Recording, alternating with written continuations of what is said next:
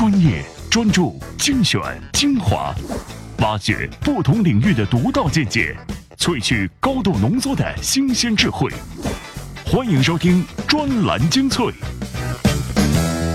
各位，欢迎收听专栏精粹，我是老彭。在节目当中，我们一起来关注最有营养的好文章。今天我们会聊哪些话题呢？专栏精粹今日话题：互联网时代的 O2O，企业及媒体、产品及关系、服务及营销。微电商玩转社群经济，人货合一才是真爱。主流观影人群就是去电影院吃桶爆米花，转头就忘了。粉丝社交，未来十年文化娱乐产业的胜负手。专栏精粹为独立思考的经营者服务。正所谓微博粉丝哪家强？是拥有微博第一粉丝量的陈坤，还是相比之下只有三百八十三万粉丝的鹿晗呢？单从粉丝量来讲，结果显而易见。但你知道当下创下微博单条评论吉尼斯纪录的鹿晗，一条微博下就有一千六百万条评论时，你还会这么想吗？我们再看看每天的微博热门话题，无不围绕着 EXO、TFBOYS、李易峰这些两年内迅速窜红的人物打转。他们正以超乎你想象的速度占据着各大社交平台的实时流量。不是粉丝越多，流量才会越多吗？为什么会有这样有悖常理的事情发生呢？想要回答这背后的逻辑，我们不得不引出一种当下正在慢慢从九零后、零零后群体中浮出水面的新型社交关系——粉丝社交。专栏文章《粉丝社交：未来十年文化娱乐产业的胜负手》，作者：光和音乐创始人王天居。九零后和零零后是第一代的互联网原住民，而粉丝社交也正是建立在互联网社区下的一种兴趣社交，但又不同于喜欢共同的音乐、电影、体育运动的爱好者之间的互动关系。粉丝社交具有以下三个关键点：强情感需求、高参与感和自组织。首先是强情感需求。九零后和零零后对于偶像的认可，往往是建立在情感上的直接喜欢，如同恋爱关系。因此，他们的偶像本质上是恋爱需求的娱乐化以及商业化的替代品。且因为九零后相比于八零后更容易接受高情感化的产品，所以他们会更容易表现出类似于陷入恋爱的人的疯狂举动。在外人看来，就是典型的九零后脑残粉了。其次是高度的参与感。说到参与感，大家肯定对小米手机利用参与感所创造的粉丝狂热并不陌生。然而，在娱乐内容上，粉丝们能够创造的远远不止这些。我们知道，媒体每天会通过创造大量的偶像内容引发粉丝的讨论和热议，但事实上，粉丝们的需求可不仅仅是获取偶像资讯，更重要的是获得的娱乐的参与性。最后是自发组织的。偶像往往只是作为一个文化符号，重要的是在这个文化符号下的粉丝们参与行为产生了自组织的效应。一部分粉丝以非盈利性的目的形成了内部组织，以项目制的方式服务于其他粉丝，比如专辑代购、偶像接送机、门票团体购买等。可以说，粉丝社交是未来十年文化娱乐产业的胜负手。互联网对于文化产业最大的内容。在于将数字内容分发的成本降低至几乎为零，而最终改变了内容的定价模式和商业模式。像十万个冷笑话和万万没想到，也向大家展示了如何使用低成本的制作团队和面向特定亚文化人群的粉丝培育，打造出了高流量、高品牌价值的视频节目。因此，在上述的产业模式中，能够快速有效的聚拢粉丝，形成群体效应。已经变成了所有偶像需要优先解决的问题。进一步讲，如何利用免费的内容创造足够多的娱乐话题，形成粉丝社交的基础，才是未来竞争的核心要素。而且，行业发展的大趋势也在不断的加速新偶像的成名过程，包装偶像的内容成本也进一步降低。从本质上讲，粉丝社交呢是一种强兴趣社交，也属于话题社交。它与传统的社交模式最大的不同在于，关注某一点、某一个话题，在交流内容上以偶像的资讯、图片、GIF 图为主，内容和话题更新的速度非常的快。粉丝们对于点对点的社交需求弱，对于公开化的组群社交需求强，所以啊，粉丝会愿意在 QQ 群聊天，在贴吧盖楼，甚至是在聊天体验很差的新浪微博。评论区聊出一千八百万条评论，是因为他们更希望他们的聊天被其他粉丝看到，也愿意随时接受新粉丝加入聊天。粉丝的参与经历多少，是粉丝身份本身最基本的识别，所以啊，这就是形成他们自组织体系的根本诱因。哇，没想到一个小小的粉丝经济，居然会成为未来十年文化娱乐产业的胜负手。OK。不管你信不信啊，中国目前都进入到了中产阶级主流化的社会。无论钱包是否丰满，至少啊，年轻人消费已经达到这个水平。越来越多的年轻人选择自己的 style，你会看到纹身的年轻人越来越多，越来越多的精神图腾需要去消费。为他们而做的微商，那可真是社群电商了。如何抓住微电商的机会呢？这篇文章我们来听听柳华芳的讲法。专栏文章：微电商玩转社群经济，人货合一才是真爱。作者：自媒体人柳华芳。不管什么电商，做的都是服务业和零售业。千年不变的东西还是卖货的过程。营销、销售、供应链、客户关系管理，这些都是基本要素。我们比较幸运的是，有越来越多的软件厂商、微电商的工具化和数据化走在了正确的路线上。如果你是想做正常的电商事业，而不是像福建铁观音那样宁可骚扰也不错过的吸血鬼式的推广，那么我下面说的可能会对你有所帮助。如何打动消费者？过去的电商营销渠道是淘宝搜索、京东搜索。移动时代，消费者们还没有充分养成移动电商的搜索习惯，这时候大家是相对平等的。我们需要思考产品、文案、促销等如何才能打动消费者，唤起他们购买的欲望和热情。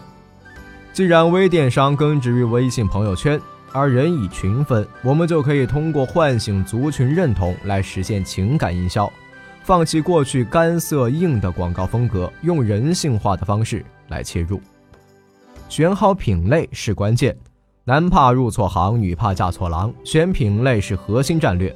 农业生鲜电商越来越火，京东、天猫都在重点推农村市场，渠道下沉的同时，供应链也将下沉或创新。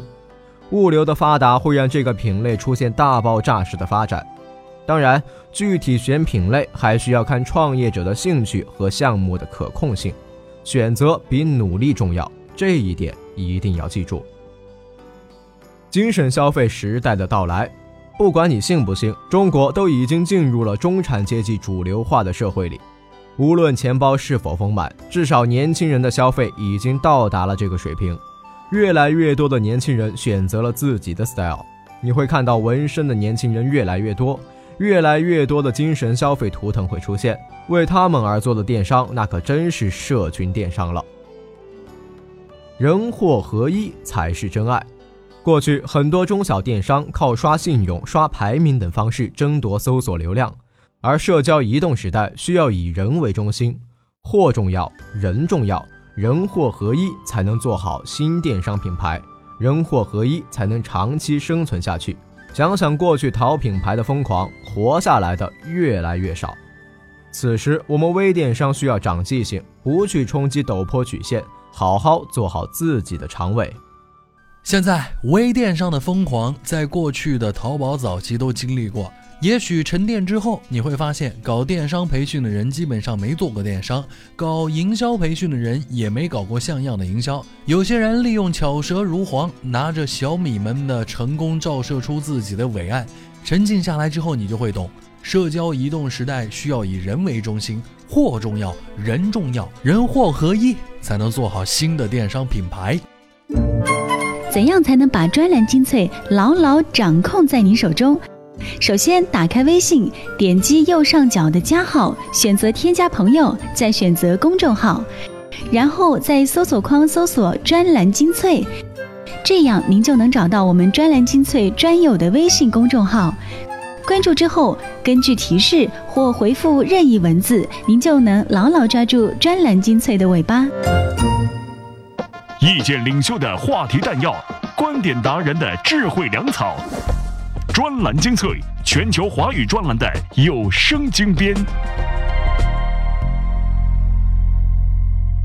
您正在听到的是专栏精粹，我是老彭。曾几何时啊，当我们提起看电影，就觉得是场特别具有仪式感的活动。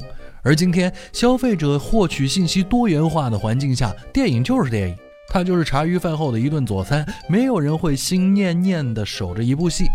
对于消费者而言，看电影渐渐退出了神坛，跌入凡尘。有些人去电影院是为了自己喜欢啊，喜欢这个编剧，喜欢这个演员，喜欢这个导演，或许就是单纯喜欢这个故事。但更多的人看电影就是为了凑热闹。今天逛街，哎呀，没啥去，逛街走的又太累，那么去电影院坐坐吧。两个小时吃桶爆米花，喝一杯饮料，电影好不好与他们无关，因为走出电影院之后，他们就会忘掉影片到底讲了啥。专栏文章：主流观影人群就是去电影院吃桶爆米花，转头就忘了。作者：媒体人 Clarkin Wang。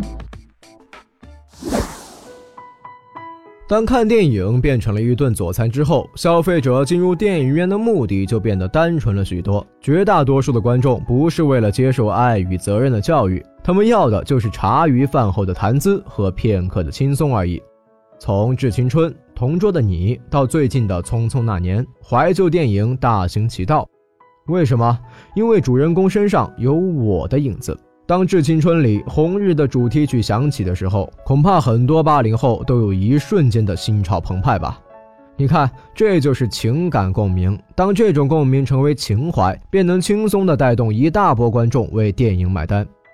怀旧电影仅仅是个例子，放眼望去，整个2014年的中国电影，除了售卖情怀，主打视觉和喜剧轻松类题材的电影也能大行其道，取得不错的票房。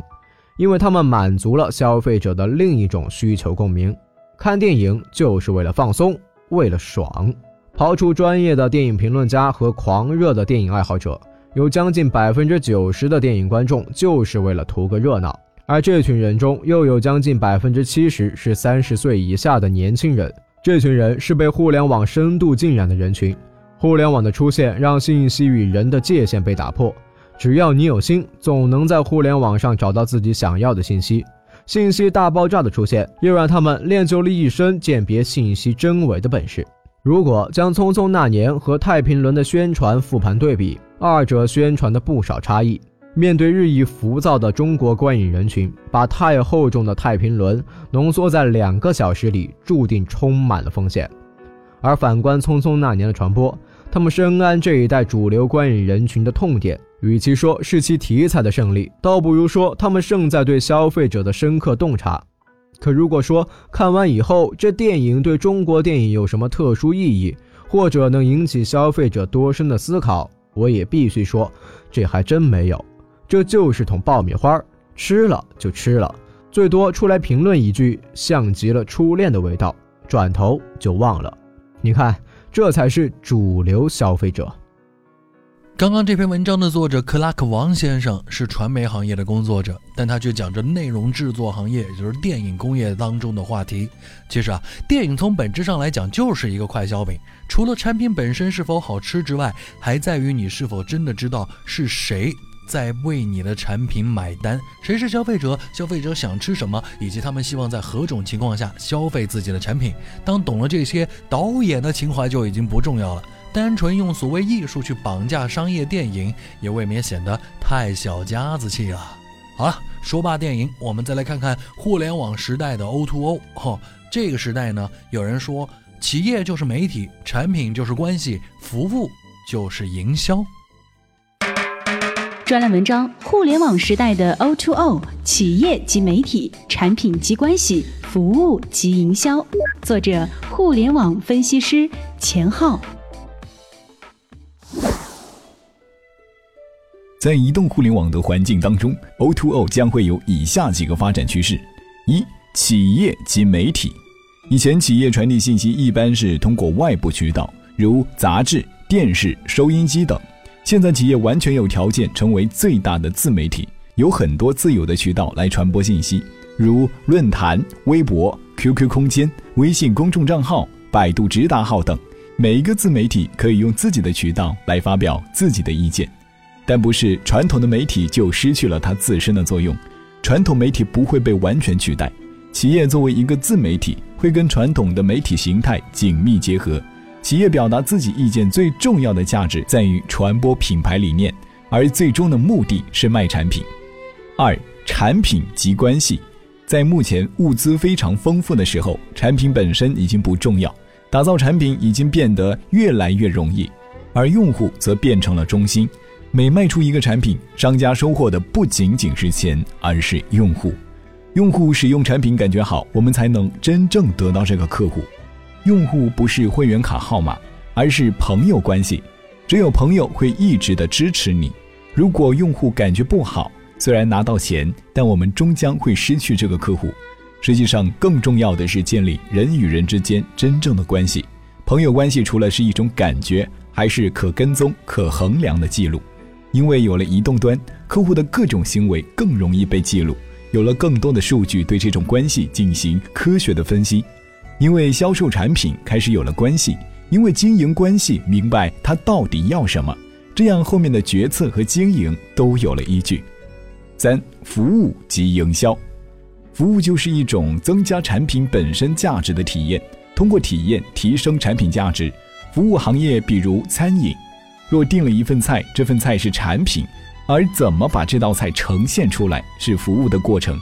可口可乐是产品，可口可乐包装上印的那些好玩的词就是一种服务，给客户情感上的体验。这种服务的形成在移动互联网时代会变得更加的多样化。移动终端让企业了解到客户不同的偏好，然后再去设计出更加吸引客户的场景。即用户个体偏好加移动中的场景等于满足用户需求的个性化服务。综上所述，企业通过移动终端如手机、Pad 传递信息、深化关系、提供个性化服务来经营我们的用户，以达到线下交易最大化，最终让商家具有更强的竞争力。传统企业在互联网大潮下必然会受到严重的冲击，会有非常多新的东西出现。在这个时代背景之下，传统企业应该思考该怎么去做。不想被社会淘汰，就要追上社会的步伐。O2O 呢是一种新鲜的商业方式，它讲究的是从线上到线下，以及从线下又反馈到线上，既有消费引导，也有大数据沉淀。在这个过程当中。就真正实现了企业变成媒体，产品变成客户关系，而服务呢，则是一种新型的营销。专栏精粹，今天讲了很多，不知道各位能消化多少？至少老彭和我们的编辑团队都希望大家在听节目的时候能够开开心心，获得营养。明天见了。